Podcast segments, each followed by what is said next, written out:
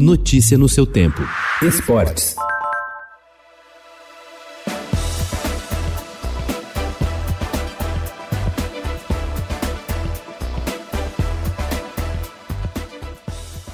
O Corinthians começou arrasador em 2021. Explorando o fraquíssimo lado esquerdo da defesa do Fluminense na Neoquímica Arena, goleou o time carioca por 5 a 0 no encerramento da 29ª rodada do Campeonato Brasileiro e está cada vez mais forte na briga por uma vaga na próxima Libertadores. O Alvinegro pulou para o oitavo lugar com 42 pontos, supera o Santos no saldo de gols e colou no próprio Flu, sétimo com 43.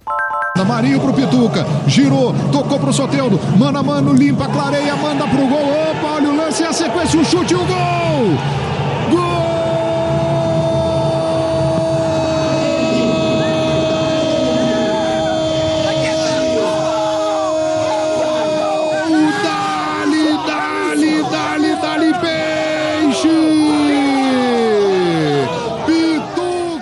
O Santos garantiu de forma espetacular a final brasileira da Libertadores. Colocou o Boca Juniors na roda, ganhou por 3 a 0 ontem na Vila Belmiro e vai enfrentar o Palmeiras, dia 30, em jogo único no Maracanã. Um prêmio merecido para uma equipe que convive com os problemas políticos do clube, mas liderada pelo técnico Cuca, com sua proposta ousada e intensa dentro do campo e um faz-tudo fora dele, superou o descrédito que sobre ela recaía.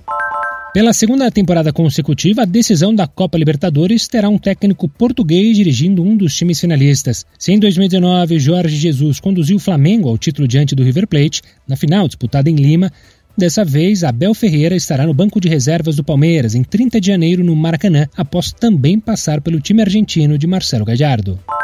A Prefeitura do Rio e o governo do estado liberaram ontem acesso parcial de torcida a estádios de futebol, mas o público deverá continuar proibido de entrar. De acordo com resolução conjunta publicada no Diário Oficial do município, estádios com capacidade superior a 8 mil pessoas poderão operar com até um quinto do total de assentos, caso a classificação de risco para contágio de Covid-19 na região seja considerada moderada ou um décimo se for de alto. No entanto, poucas horas horas depois da publicação, o prefeito do Rio, Eduardo Paes, anunciou que a medida será revogada.